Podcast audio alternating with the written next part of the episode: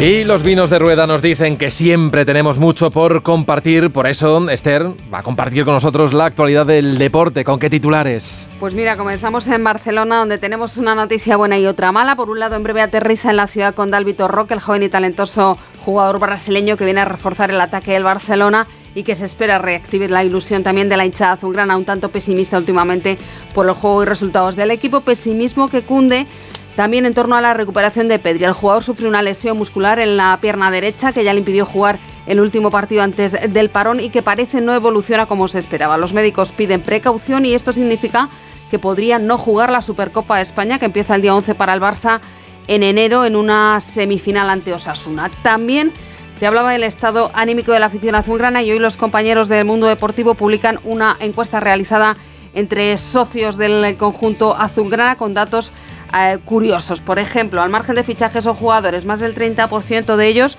cree que esta temporada es de transición. El 47% cree que pueden aspirar a todos los títulos y más de la mitad de los encuestados cree que el equipo de Xavi no pasará de cuartos de final de la Champions. Parece que el mensaje del entrenador, ese de que este es un equipo en construcción, ha calado entre los socios. También te hablaba de los problemas de Pedri para llegar a la Supercopa de Arabia. El Real Madrid se enfrenta al Atlético de Madrid en la primera semifinal el 10 de enero y los blancos esperan recuperar a Vinicius para ese encuentro. Además, como nos contaba Alberto Pereiro, Ancelotti podría recuperar a Camavinga, Carvajal y Arda Güler contra el Mallorca el día 3 de enero en el regreso de la Liga. A ver si por fin los madridistas pueden ver al joven jugador turco. De la Premier, me preguntabas, te cuento que el Liverpool es líder provisional del torneo, al menos hasta mañana que juega el Arsenal después de ganar al Barley 0-2, mientras el Aston Villa se dejó remontar un 0-2 ante el Manchester United, que se impuso al final 3-2. Importante victoria también del Bournemouth de Iraola sobre el Fulham. El Newcastle cayó ante el Nottingham Forest y el Luton ganó al Sheffield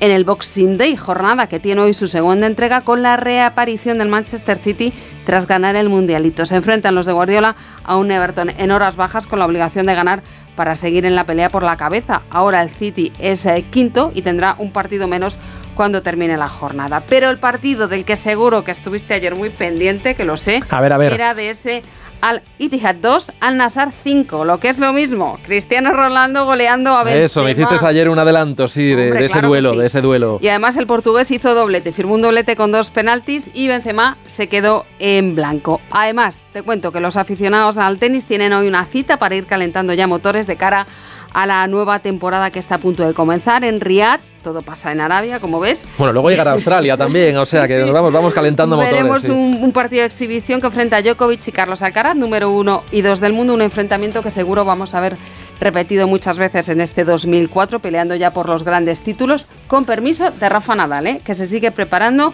y a conciencia. Hemos sabido que ha estado todo el mes de diciembre antes de las Navidades en Kuwait, en su academia en Kuwait, preparándose a, tope para estar en condiciones y que todo va por muy buen camino. Yo confío mucho en Qué ganas tenemos de, verle de nuevo a Rafa Nadal en, las, en las, pistas de, tenis. Pero bueno, en fin, sabemos que la presión también es mucha, la que tiene nuestro. Es, inteligente, tiene mucha cabeza. Desde luego, desde luego. Gracias, Esther. Hasta mañana. Hasta mañana. Según el informe que ha hecho público.